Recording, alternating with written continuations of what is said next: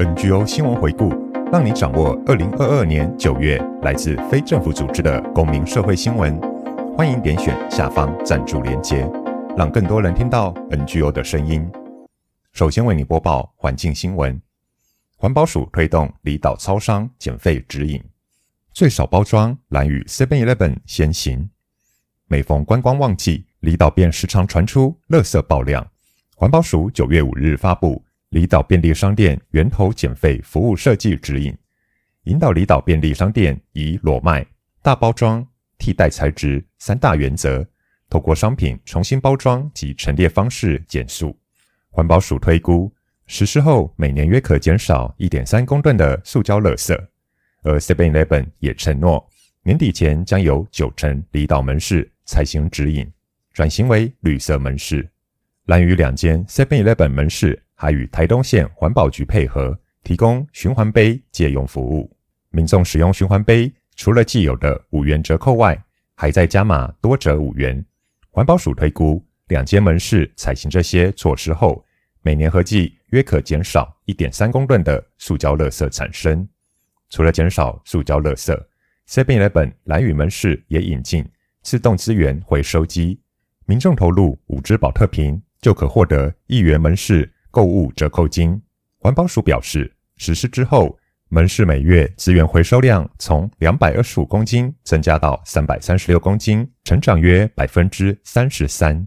全家便利商店则承诺，盛装食物的平板塑胶托盘或塑胶容器，离岛门市将改为纸盒装，盒盖以封膜取代。现做饮料也会用封膜密封，并不再提供杯盖和吸管。此外，金门的全家门市也和环保局合作，导入循环杯机制，并陆续构思其他减塑措施。对于离岛废弃物问题，除了针对便利商店定出减废指引，环保署、地方环保局也已在二零一五年开始，在每年旅游旺季推动多背一公斤计划，鼓励旅客把自己产生的垃圾带回本岛，减轻离岛垃圾清除压力。地球是我们唯一的股东，不以永续自居的 Patagonia 霸气捐出整间公司。现在起，地球是我们唯一的股东，所有的利润将永远用于拯救地球，我们的家园。美国知名户外品牌 Patagonia 九月十四日宣布，将总价近三十亿美元的公司交付给信托和非营利组织。所有获利将用于对抗气候危机跟环境保护。Patagonia 表示，公司的所有权将分成两部分，百分之二的股票交给 Patagonia 目的信托 Patagonia Purpose Trust，以确保公司的未来方向不会偏离创办人初衷，继续做好的事情。剩下的百分之九十八交给非营利组织 Holdfast Collective，该组织将来自 Patagonia 的每一分钱运用在保护自然和生物多样性，促进社区发展，并对抗气候危机。Patagonia 解释，这不代表 Patagonia 将会变成非盈利企业，Patagonia 仍会是盈利的 B 型企业。公司领导阶层也没有改变，扣除每年公司经营所需费用后的利润，都将以股利的形式分配给 Whole Fast Collective。Patagonia 长期就是环保行动的领先者。公司从一九八五年起，固定捐出销售额的百分之一给环保组织，用于环境的保育和复育。二零零二年，该计划转型为留百分之一给地球行动，号召更多品牌跟会员加入。至今已认证三点五亿美元捐款。Patagonia 要求自家产品要符合环保特色，例如利用宝特瓶和废棉制作再生棉系列，另外有用废弃渔网回收做成帽子等等，并且承诺在二零二五年前达成全产品使用可再生或回收的材质制作。不过，Patagonia 却在去年底的联合国气候大会中大声旗鼓地说，公司不会自称永续。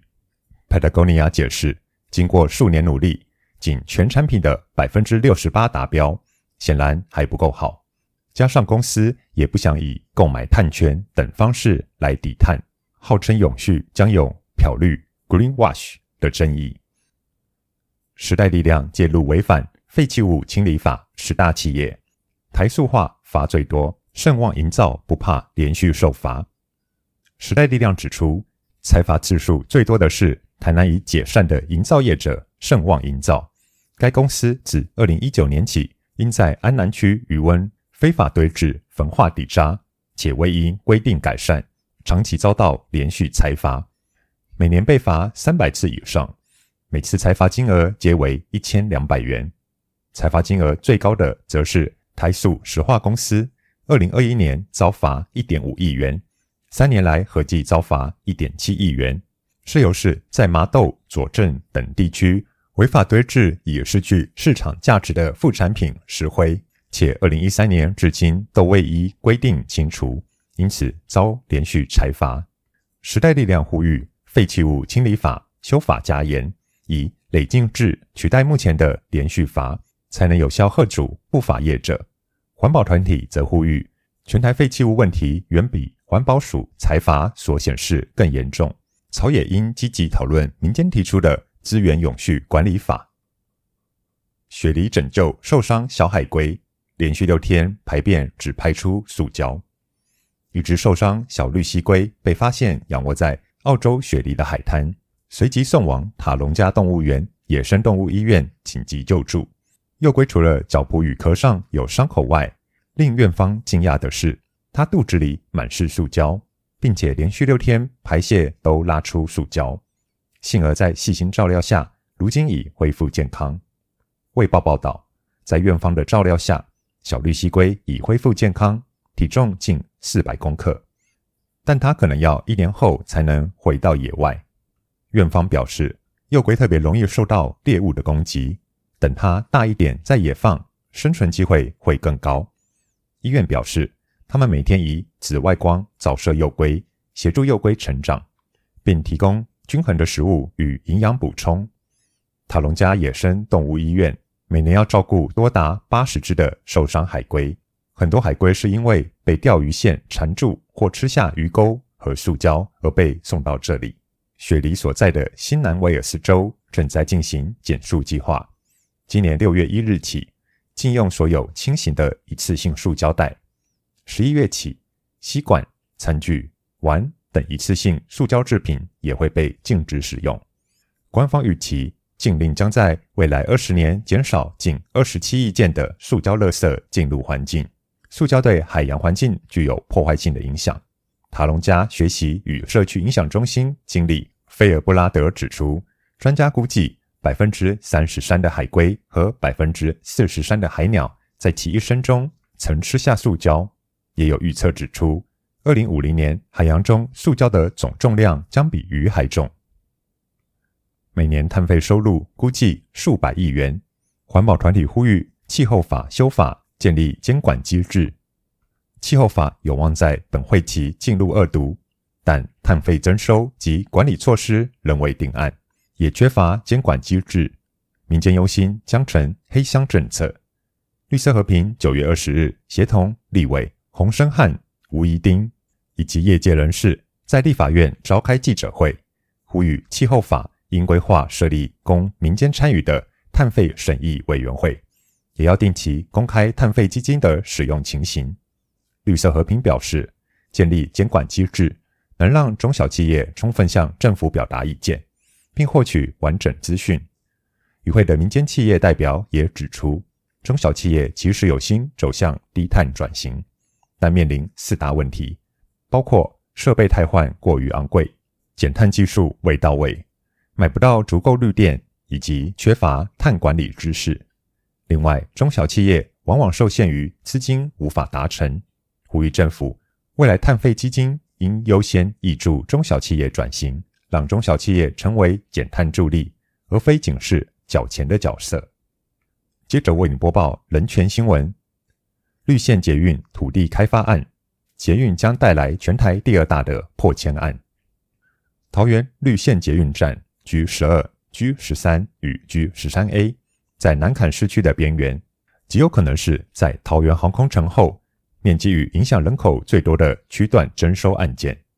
本案都市计划面积六百四十二公顷，区段征收面积高达五百四十六公顷。将私人土地、农地变更为以产业为主、住商为辅的发展区，影响人口比航空城还多，将影响四点四万人。计划区内捷运站路线与站体所需要的三点三公顷土地早已取得，即便不征收在地居民农地，也不影响捷运工程。市政府执意要征收的原因，恐怕还是看上大面积区段征收后的配余地，能作为平衡财务的工具。九月初，桃园市长郑文灿在市议会市政总执行上说明，桃园捷运建设经费主要收入包含配合车站进行整体开发，标售配余地的盈余交给市库。市政府尚未征收土地即着眼未来标售，显见标售土地筹措财源本身就是发动征收的目的，但国家不应以自偿或财务目的为由来征收土地。特别是为平衡区内非属在地居民专属基础公共设施的财务，这等同是让被征收的居民负担公共设施的成本，违反公平负担原则，更是区段征收被诟病为极有可能违宪的原因。市府若执意采取全区区段征收，无视计划区对附近都会区的都市绿地、生活休憩功能以及在地农业经营的发展。不难想见，后续将引发激烈的社会冲突。呼吁市政府应信守承诺，尽早启动民众参与，了解在地民众需求。数位发展临门一脚，台湾有了前锋，为何还缺守门员？数位发展部已在八月二十七日正式挂牌，数位经济的布局中却缺少能避免失分、预防失灵事故的守门员。个人资料保护机关作为民主国家隐私权的看守者，不只能调查守护个人资料，更能在政策发展中提供独立意见，提升资料利用的信任。这类带有监理性质的机关，日本、韩国、菲律宾、香港都有，在欧盟更是所有成员国都配备守门员。比如台湾《苹果日报》的资料库资料是否会被送往中国？属于跨境传输的问题。台湾缺乏各自守门员的情况下，本案禁止跨境传输，仰赖的却是平面媒体主管机关文化部做判断。在疫情期间，许多人关心大量留下的十连制资料到底有没有如期删除，要求行使删除权是个人资料保护法赋予实践隐私权保护的权利。其中的稽核与调查也是守门员应有的职权与责任。近期的健保资料库案宪法法庭裁判中，大法官宣判卫福部与鉴宝署常年将国人鉴宝资料从事目的外使用，甚至禁止个人行使退出权违宪，要求三年内修法。什么样的条件下才可以强制利用个资？如何赋予当事人控制权？这些都是个资保护的范畴。数位发展面临的第二项挑战，是在网络内容管制中如何维系言论自由。近期，通传会公布的《数位中介服务法》草案引起热烈讨论。可惜的是，对于政府和业者现行管制网络内容的依据与手段，一般人可能不太熟悉。听到色情、暴力、著作权等限制理由，多数人都可以接受。然而，实际运作，可能产生滥用，仍可能对基本权造成冲击。独立权责的各自保护机关被视为一国各资保护的基础。二零二零年，国发会曾表示年底将有望成立各资保护机关，后来却在数位发展部的出现下消失在大众讨论中。时至今日，各资保护机关被列入国家人权行动计划，时程延至二零二四年。再来为你播报西藏新闻：西藏青年会选出新一届理事成员后，获得达赖喇嘛接见。八月二十七日至九月一日，西藏青年会总部与各地分部的一百零七名代表聚集在印度达兰萨拉，举行该团体的第十八届理事大会。西藏青年会成立于一九七零年，以追求西藏独立为建会初衷，在超过四十个地区建有分部。共拥有三万多成员，在会议最后一天，上百名与会代表经过数人投票，选举出西藏青年会第十八届理事会成员，其中贡布敦珠再次当选青年会会长，扎西达杰当选副会长。在此次为期六天的大会中，青年会讨论了数个重要议题，并通过了包括在国际上加强宣传西藏的独立历史等数项决议。在理事大会结束的当天下午，达赖喇嘛尊者应西藏青年会总部的祈请，接见了全体与会代表，并且向他们给予了开示。藏人在台湾纪念西藏民主日，在台藏人协会。藏人行政中央驻台湾办事处以及台湾国会西藏连线于九月二日在立法院举行庆祝流亡藏人建立民主制度六十二周年纪念活动。藏人行政中央驻台湾代表格桑坚参、在台藏人福利协会会长扎西慈仁、台湾立法院人权委员会秘书长乌尔开西、日前被中国释放的非政府组织工作者李明哲。台湾人权促进会秘书长施义祥，以及台湾立委林长佐、洪坤汉、邱显智等人参加了这次纪念活动。立法委员，同时也是台湾国会西藏连线会长的林长佐在致辞时表示：“二零一一年西藏第一次民选市政产生，代表西藏流亡社会的民主过程越来越稳固。这不仅具有象征意义，而且是可实际运作的机制。”这也是为什么在民主的台湾一同纪念西藏民主日六十二周年。达赖喇嘛尊者在西藏时试图推行民主改革，这一宏愿因中共入侵而受阻碍。尊者带领藏人流亡印度后，旋即于藏人社区着手推动民主化，建立民选议会，首批代表传统山区及不同佛教传承的流亡议会成员。于一九六零年九月二日宣誓就任，正式开启西藏的民主制。这一天因此被设为西藏民主日。人权观察揭露中国政府大规模采集藏人 DNA 的新证据。人权观察九月五日在官方网站上发布中英文报告，指出中国当局大幅扩张警务行动，包括在西藏自治区各地市镇与农村。任意采集居民 DNA。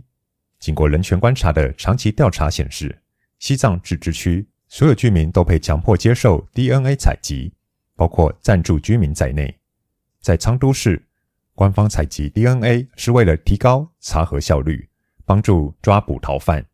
自治区其他地区对居民的说明均大同小异，指出采集 DNA 有助侦查犯罪。人权观察中国部主任。李查生表示，中国政府早已使藏人遭受无所不在的压迫，现在当局更为了提升监控能力，不经同意就对藏人进行抽血。人权观察的报告指出，拉萨市中共公安二零二二年四月曾宣布，包括幼儿园学童在内的基层民众都需接受 DNA 血液样本采集。青海马庆县中共公安也于二零二二年十二月发布通知。要求所有五岁以上男童都要被采集 DNA。人权观察在报告里还指出，儿童的隐私对于维护他们的安全、主体性和尊严至关重要。对儿童隐私的任何限制，必须符合合法、必要与相称的标准。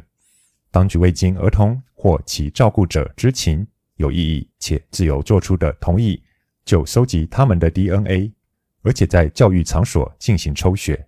导致儿童无法有意义地选择退出或拒绝提供其个人健康资料，这是对儿童隐私的侵犯。再者，当局声称相关数据将用于侦办犯罪，并不构成符合儿童最佳权益的正当且相称目的。下则为您播报性别新闻：新加坡宣布男男性行为将除罪化。新加坡总理李显龙在国庆集会演讲时表示。新加坡将废除刑法第三七七 A 条，使男男性行为除罪化。李显龙表示，这是对的事情，而且也是大多数新加坡人能接受的。根据新加坡刑法第三七七 A 条规定，任何男性在公开或私人场合实行、教唆实行、导致或尝试导致任何男性与另一位男性之间的任何严重猥亵行为，应处两年以下徒刑。此法律是一九三零年代新加坡受英国殖民时引入的刑法。李显龙曾表示，对于三七七 A 条规定，不会废除，但也不会对人民执行该法。但人权团体认为，只要该法存在，检察官仍可依此法起诉人民，同志处境将遭受威胁。更凸显新加坡司法对同志的系统性歧视。新加坡在地的 LGBT 议题倡议者表示，此举是人权的重要胜利。然而，他们也对官方的另一项声明表示忧虑。李显龙表示，会修订宪法，确保男男性行为除罪化之后，一男一女结合的婚姻定义不会受到法律挑战。这让倡议者们倍感失望。电影《侏罗纪世界》。女主角布莱斯·霍华争取同工同酬。在卖座电影《侏罗纪世界》第一集中，以一幕手举信号弹、穿着高跟鞋跑赢暴龙，画面深植人心的女主角布莱斯·霍华，因为她演出《侏罗纪世界》三部曲的片酬与男主角克里斯·普瑞特有所差距，所以他尝试与片商沟通，但遭遇相当大的困难。他跟普瑞特讨论这件事。普瑞特承诺协助他跟片商进行协商，最后他获得了更多的片酬。注重同工同酬的好莱坞男明星也不只有普瑞特，曾饰演福尔摩斯、奇异博士，还有电脑科学之父图灵。为台湾影迷熟悉的班奈狄克·康伯拜区，就曾在二零一八年时公开表示，如果同剧女星的酬劳没有和他一样的话，他就不会接演。在台湾的电影或戏剧环境中，我们似乎比较少听到女性演员很公开地要求与男性演员同工同酬的情形。这在国外很多主要影展场合都是常见的倡议，所以也较难统计就演艺事业人员两性间的薪酬差距有多少。但根据行政院性别平等处公布之二零二二年性别图像，两性平均时薪差距在二零二零年仍有百分之十四点八。虽然这个数字已经低于美国百分之十七点七、南韩百分之三十点四、日本百分之三十点七，但仍有继续努力的空间。正如康伯拜区在受访时所说的：“同工同酬占有一席之地，是女性主义的核心原则。我们新建有更多男性支持同工同酬，也期待将来同工同酬可以自动成为。”职场中理所当然的一环，不需要女性再去提出要求。希腊议会通过法案，禁止对双性人儿童进行性别指定手术。希腊议会二零二二年七月十九日通过一项法案，禁止对十五岁以下儿童进行性别指定手术。若违反规定，医生将会面临罚款或监禁。部分医疗院所或家长。为使双性人儿童的生殖器或性征符合典型样态，会对其施以性别指定手术。然而，该手术经常造成功能性损伤、心理创伤以及终身健康问题。瑞尼欧是双性人倡议权益组织 Intersex Greece 的秘书长，同时也是一位双性人儿童的母亲。她表示，法案的批准对希腊所有双性人儿童来说是历史性的一刻。也是消除侵害双性人权益的良好开端。希腊总理米佐塔斯基在议会投票前发言，敦促立法者通过该法案。他说道：“我感到非常难过，因为我们缺乏知识与勇气，让过去的错误导致悲剧性的结果。”二零一八年六月，台湾的监察院提出调查报告，纠正卫福部及内政部长期忽视双性人权益。且未提供适当医疗指引。同年十月，卫福部发布《未成年双性人之医疗矫正手术共同性建议原则》，要求不宜对十二岁以下儿童进行非必要且不可逆转的性别指定手术，以免产生不必要之伤害。然而，该原则的实际落实情形欠缺有效的追踪考察机制，因此我们无法确知该原则的发布。能否在实务上有效减少性别指定手术的实行？家长或医师帮孩子决定的性别，并不见得符合双性人儿童长大后自我认同的性别。手术不仅可能造成身体功能的损伤，更不符合儿童最佳利益。我们期盼社会能用更开放的心，对多元性别概念有更多认识，接受双性人儿童的存在，让不同性别的孩子皆可自在平安里长大。而监察院在前述报告中亦指出，双性儿童家长因为有新生儿登记出生性别之压力，也会增加双性人儿童被迫接受性别手术的可能性。因此，建议内政部可参考其他国家做法，适度修改。给予第三性别注记，其他注记或无性别注记。台湾伴侣权益推动联盟认为，政府确实有必要积极研议增设男和女之外其他的出生性别等级选项，以反映性别之多样性。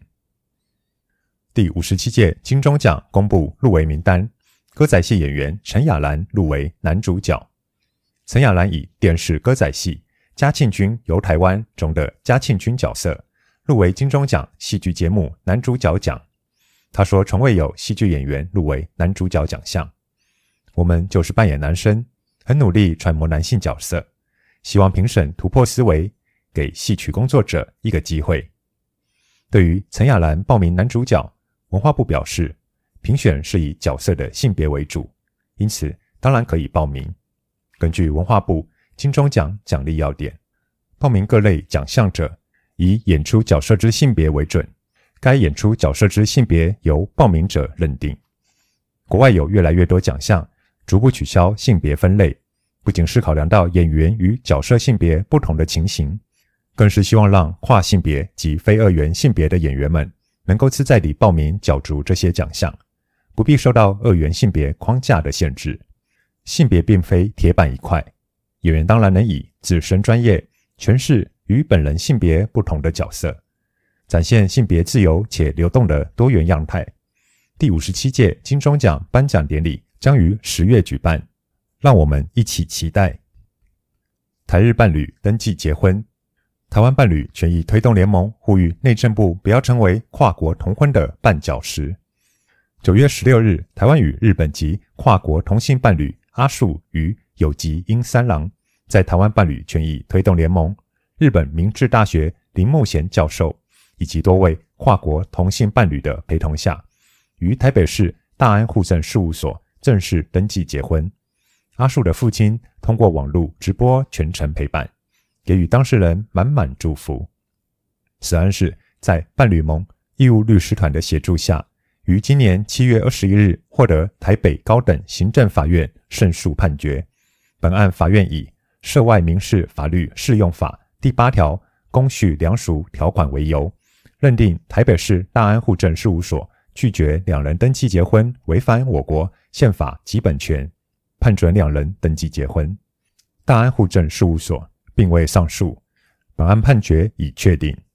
伴侣盟秘书长简志杰说明，本案件已是伴侣盟义务代理跨国同婚的第三件全面胜诉判决，被告都是台北市户政机关。